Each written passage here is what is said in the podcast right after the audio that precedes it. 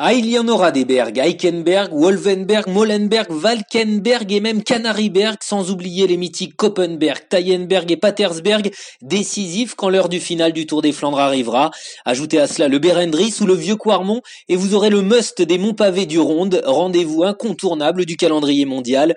Le Ronde, grand-messe du cyclisme en Belgique, la patrie du vélo. Le Ronde, jour de fête nationale pour tout un peuple passionné de la petite reine qui, à défaut de se masser au bord des chaussées pavées de la campagne flamande vénérera demain ses héros devant la télé. Le Ronde, c'est comme Paris-Roubaix, mais en plus vallonné, plus décousu, plus tournevirant, plus réel aussi, puisque l'enfer du Nord n'aura pas lieu le week-end prochain. Pandémie oblige. Raison de plus pour en profiter de ce Tour des Flandres où les Men in Glass s'avanceront sans peur, prêts à ferrailler sur des terres pas si hostiles. Les Glaces homogènes et connaisseurs ont l'expérience du terrain. De Backer, de Bûchereux, Bacart, en voilà des noms qui fleurent bon la Flandre. Ces trois-là feraient les 250 km du parcours, yeux fermés, et le moine, dit ronde au compteur, lui aussi sait où il met les roues. Les autres cocards, Bart et Le Croc, ont montré ces derniers temps que les pavés et eux, ça matchait bien, alors matchez, messieurs, guerroyez même, sortez le grand jeu et ne regrettez rien.